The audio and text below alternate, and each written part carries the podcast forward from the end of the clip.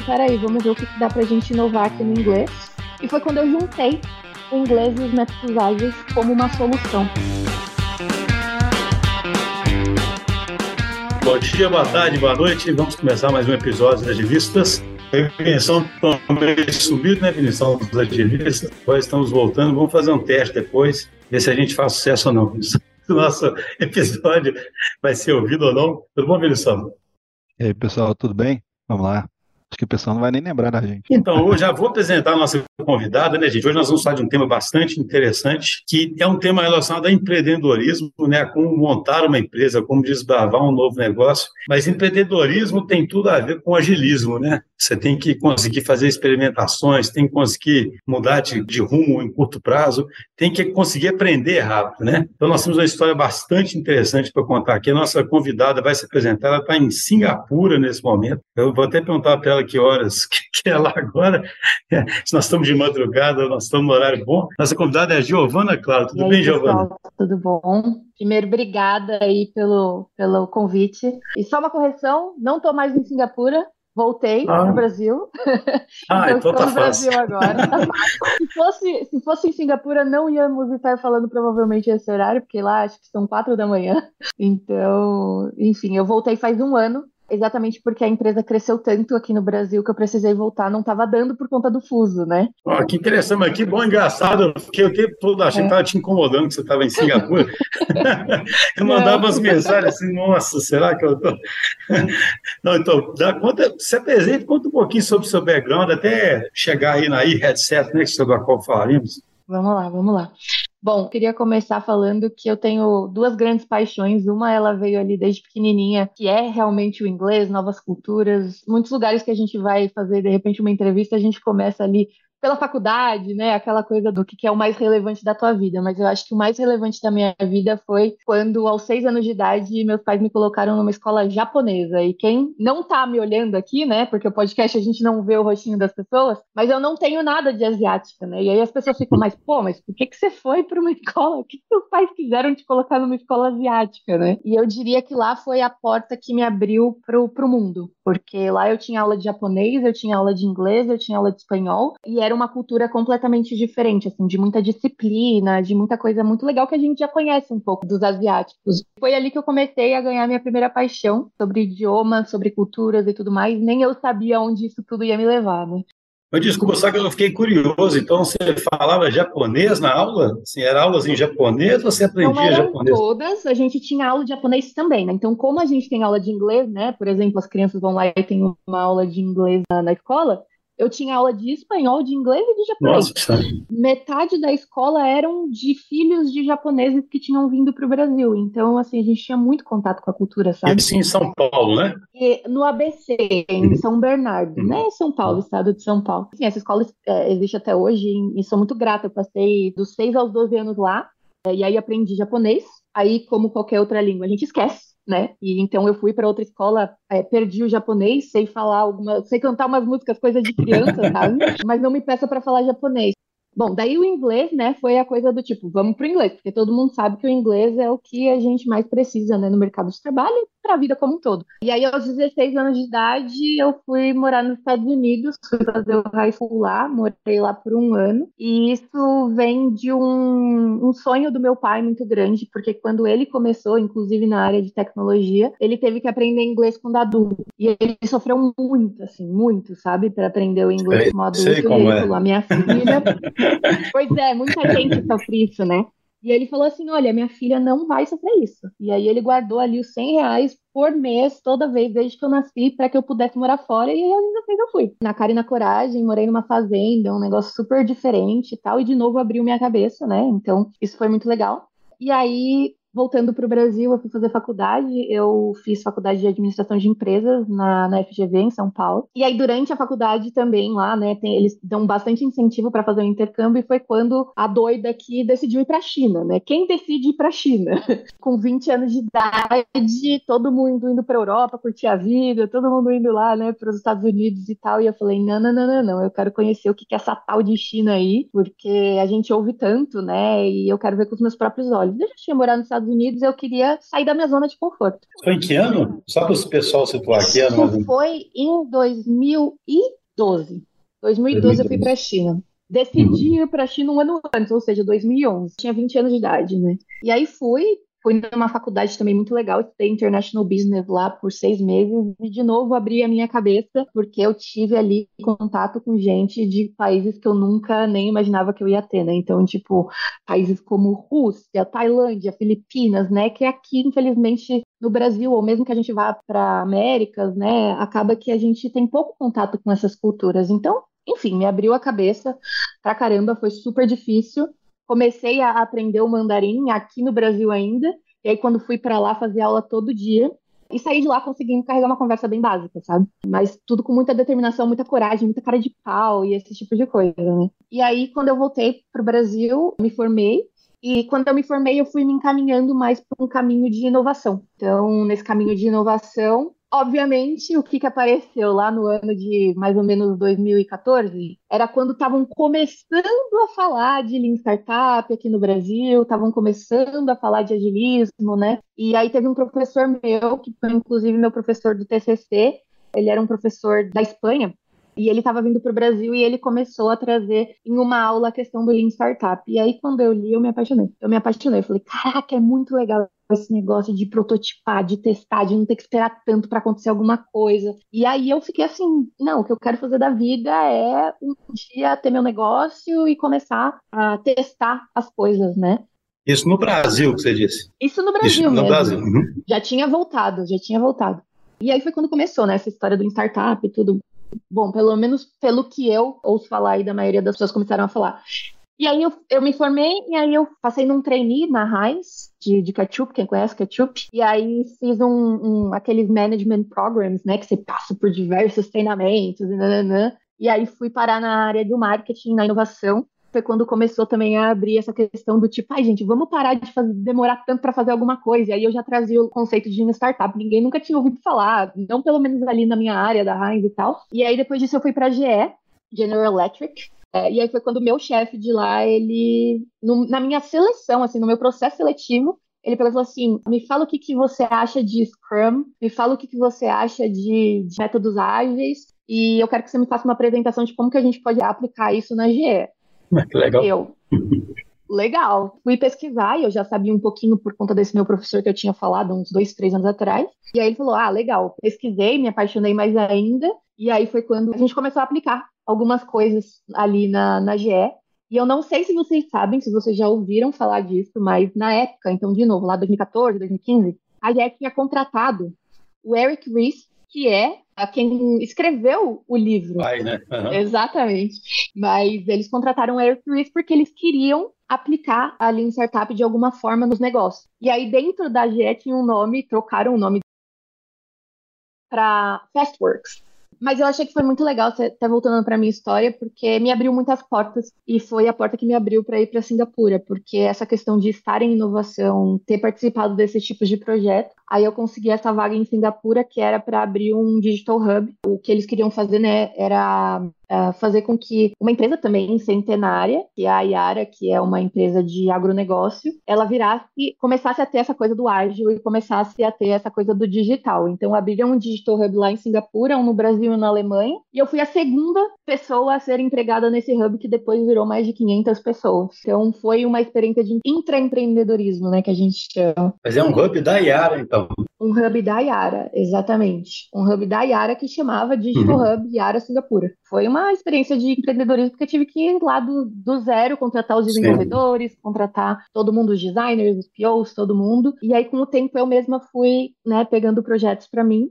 E basicamente comecei a entrar mais nesse mundo de, de tecnologia mesmo e me apaixonei, consegui criar um produto do zero em que a gente chegou a 3 milhões de downloads no Sudeste Asiático para pequenos fazendeiros. Então fui assim, fui fazer várias entrevistas, né, com pequenos fazendeiros ali na Índia, na Tailândia, na, na China e foi uma experiência assim. Imagina. Não dá para explicar, né? Quando eu olho para trás, eu falo, caraca, não acredito que eu vivi isso, sabe? E aí Lá em Singapura mesmo, fui fazer um mestrado, aproveitei que eu estava lá fora, né? Falei, não, peraí, deixa eu aproveitar esse momento para né, me, me qualificar aqui fora e tal. E aí fui fazer um, mestrado em inovação em Singapura, enquanto eu estava trabalhando ainda lá. E aí, nesse mestrado, eu falei, não, eu quero fazer alguma coisa que seja minha, né? Que eu quero aquela minha velha história do, do sonho de empreender e tudo mais. Falei, tá, mas o que, que eu posso empreender?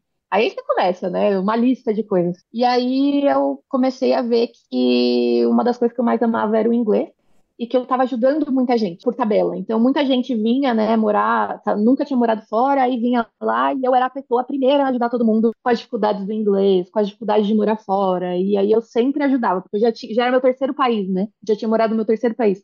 E aí eu percebi que muita gente tinha umas coisas em comum sobre pô, fazer inglês por vários, vários anos e quando chegava fora ainda assim penava, né? Ainda assim não conseguia falar. Falei, não, a gente tem que inovar aqui.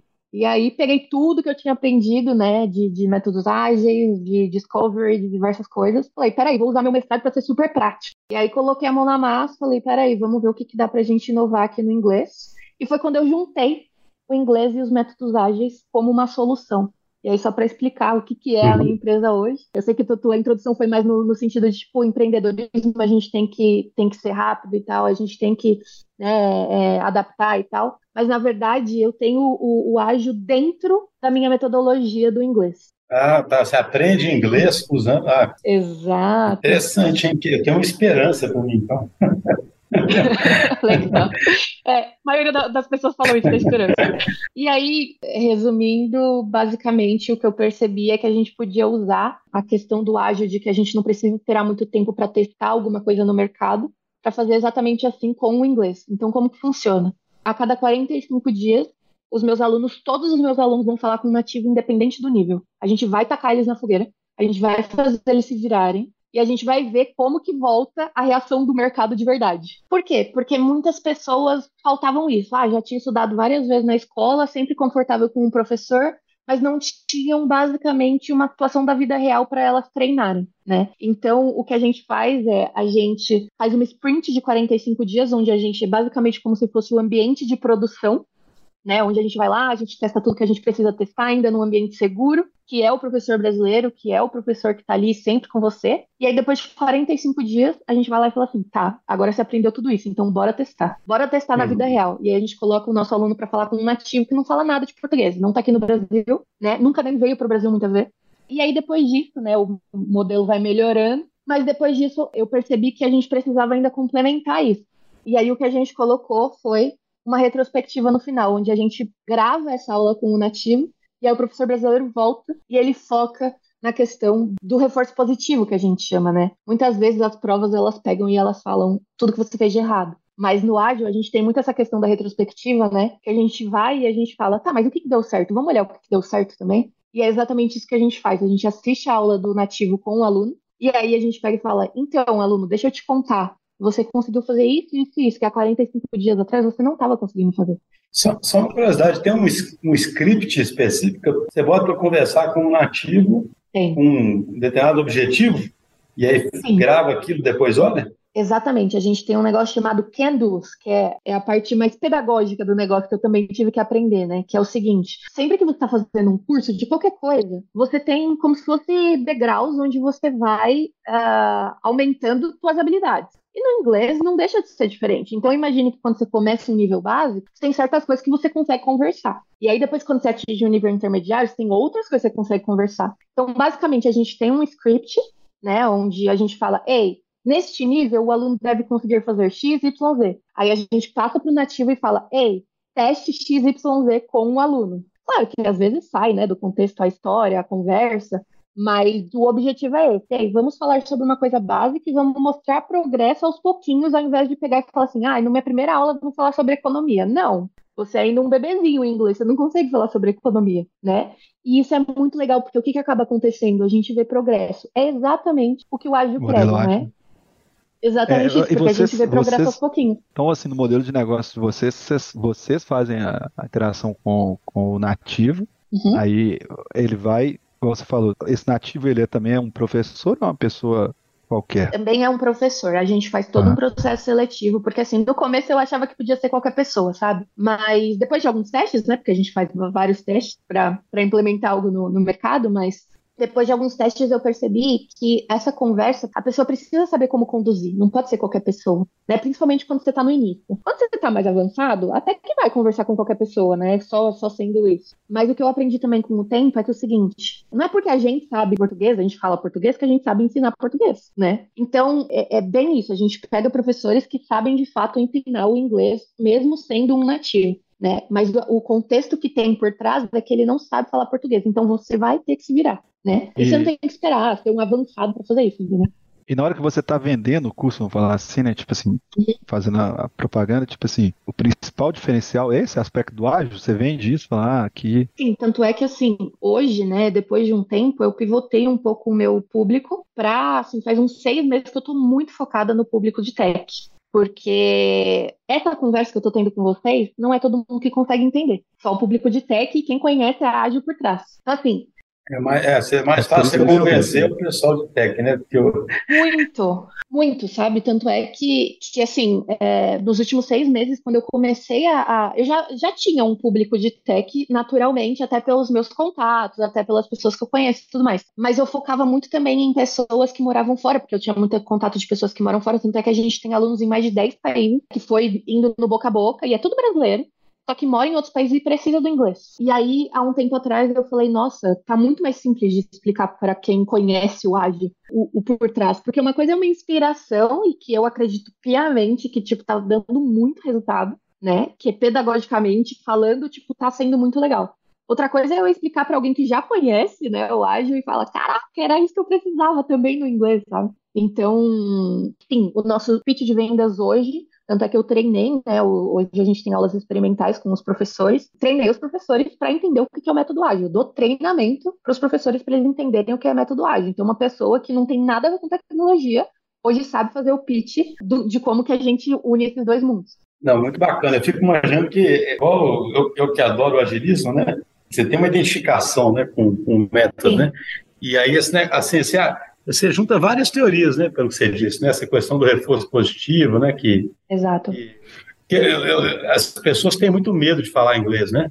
A gente muito. observa muito isso, né? E o fato de você falar de tempos em tempos, ela vai desmistificando isso um pouco, né? vai tirando alguns tabus, uhum. e você vai vendo que você é capaz, né?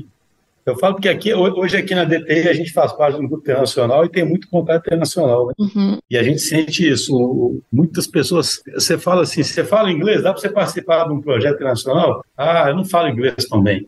Uhum. Aí você faz uma reunião, a pessoa fala, né? Só é. que ela, ela tem uma alta variação, uma régua muito alta, um medo, eu não sei, né? Deve ser exatamente com isso, né? Que você se defronta, né? Sim, 100%. Tanto é que antes de eu entrar na solução, né, que é a solução que eu encontrei para ajudar as pessoas com inglês foi pelo ágil. Mas não significa que eu comecei ali. Eu comecei pela dor. Né? Eu comecei entendendo quais eram as dores do meu, uh, do meu cliente, do meu potencial cliente. E aí, né, eu fiz, uma fiz mais de 30 entrevistas né, para entender quais eram os padrões de, de dor.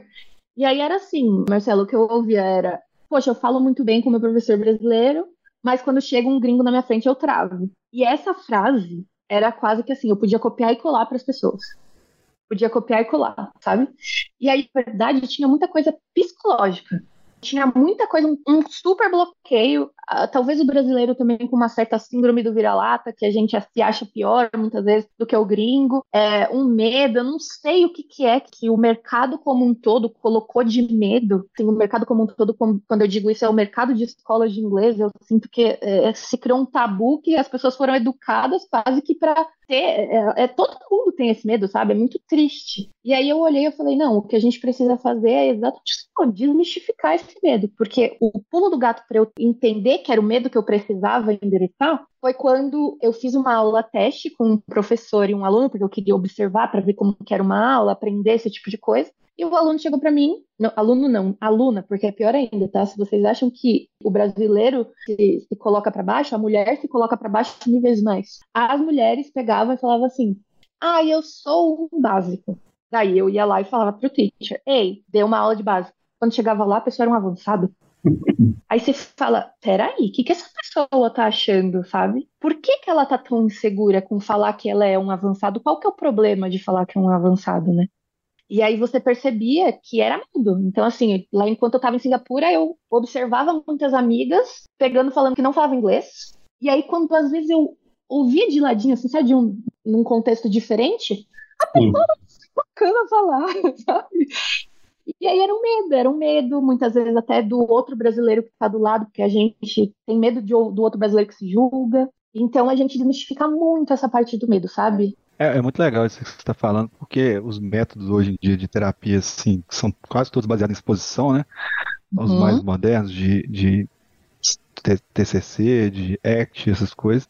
Então, que você faz uma exposição ali mais controlada. Então, assim, é bem interessante mesmo. Aí você trata um aspecto que é muito relevante, que não é o aprendizado em si só, é. mas também o uso, né? Por causa desse impedimento do meio de impostor, assim, né? Tipo, síndrome do impostor, né? Tanto é que é muito interessante, né? Porque eu tenho uma. Não sei, eu fiz terapia por muito tempo da minha vida, continuo fazendo e eu acho que todo mundo deveria fazer. E eu digo que praticamente a aula antes do nativo é como se fosse uma terapia porque a gente vai lá para ouvir o aluno, para que ele, assim, só para vocês entenderem o método, né, que a aula antes de falar com o nativo, eu criei um método, né, essa é uma aula bem especial, e ela começa assim, a aula.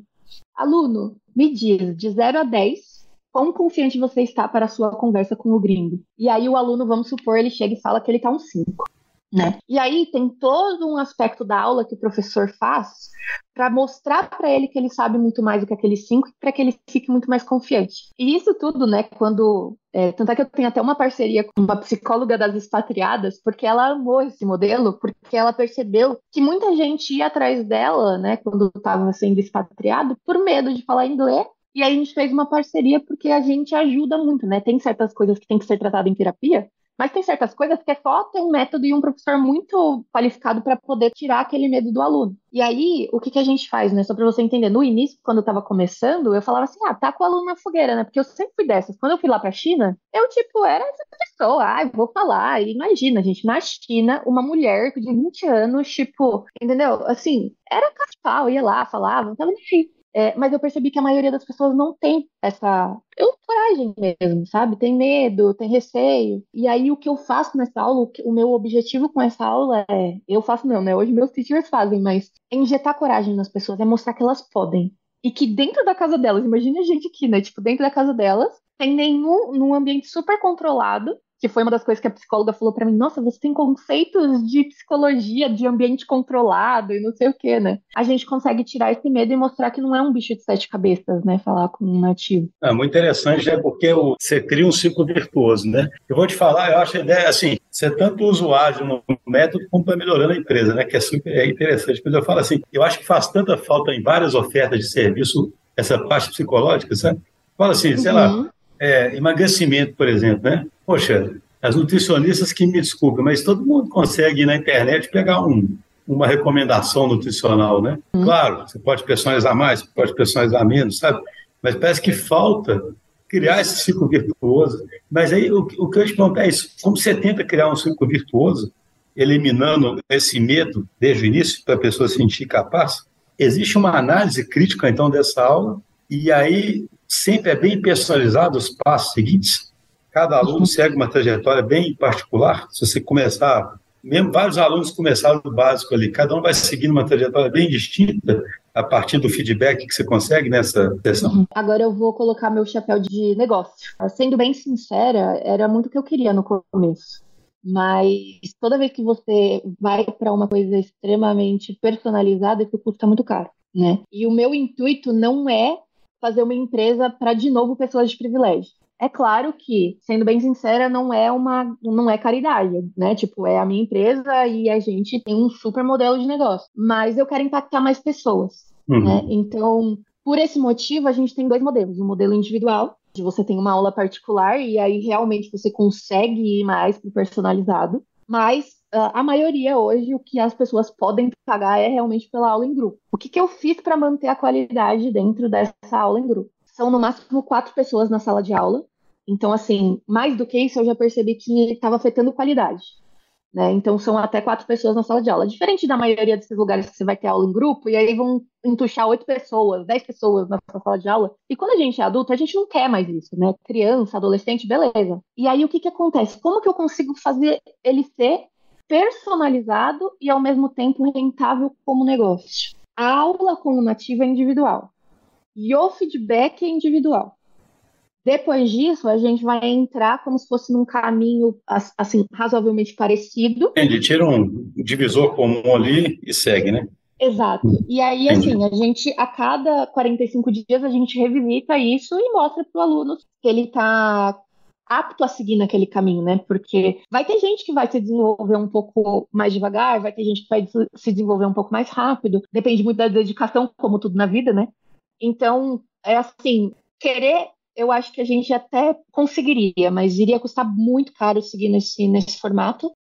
E a gente tem conseguido impactar muita gente desse jeito. A gente tem mudado a relação do adulto com o inglês, porque tem muita gente vindo com trauma, tem muita gente vindo, tipo, odeio inglês. E a gente tem diversos depoimentos muito legais que pegam e falam assim: gente, vocês mudaram a minha relação com o inglês. Hoje eu gosto do inglês, hoje eu sinto prazer, hoje eu consegui tal e tal coisa por causa disso. E é muito gostoso ouvir, impactando tanta gente. Às vezes parece que não é tanto, mas para muitas pessoas esse, essa diferença do método tá fazendo assim, tá mudando realmente a relação deles com o inglês. Então é muito legal. Não sei se eu te respondi. É, sim, não, eu acho interessante porque, de fato, parece uma ideia muito interessante mesmo, né? Porque eu falo assim, se a pessoa vai perdendo o medo de praticar, ela pode, de fato, entrar no ciclo virtuoso, né?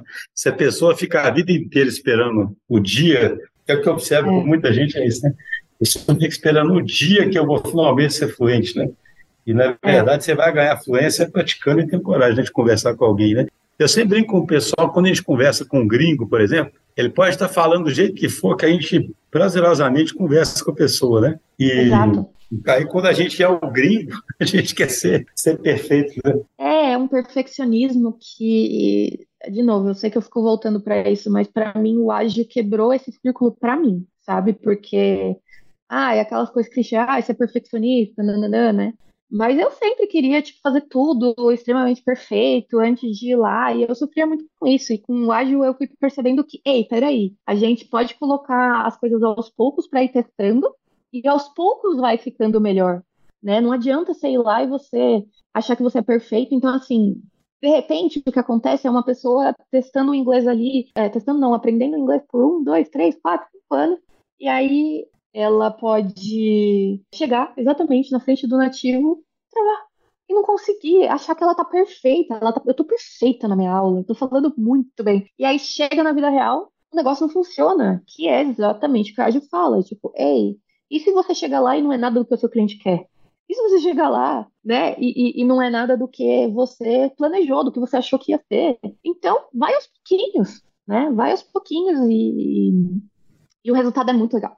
É muito legal de ver isso. Eu aplico pra minha vida toda. Eu, eu falo da escola, mas assim, juro, para tudo que eu faço hoje em dia mudou a relação para mim, porque é, eu meio que me libertei do perfeccionismo, sabe? Tipo, vamos lá, vamos fazer as coisas e, e vamos ver a reação antes de planejar um negócio mirabolante e tudo mais. Né? É muito legal. Não, não, muito legal. Eu espero que traga uma, uma reflexão dessa para os nossos ouvintes também. Assim, eu gosto demais desse, desse conceito e é engraçado porque existe uma tendência de perfeccionismo e de excesso de planejamento embutido na nossa cultura mesmo, sabe?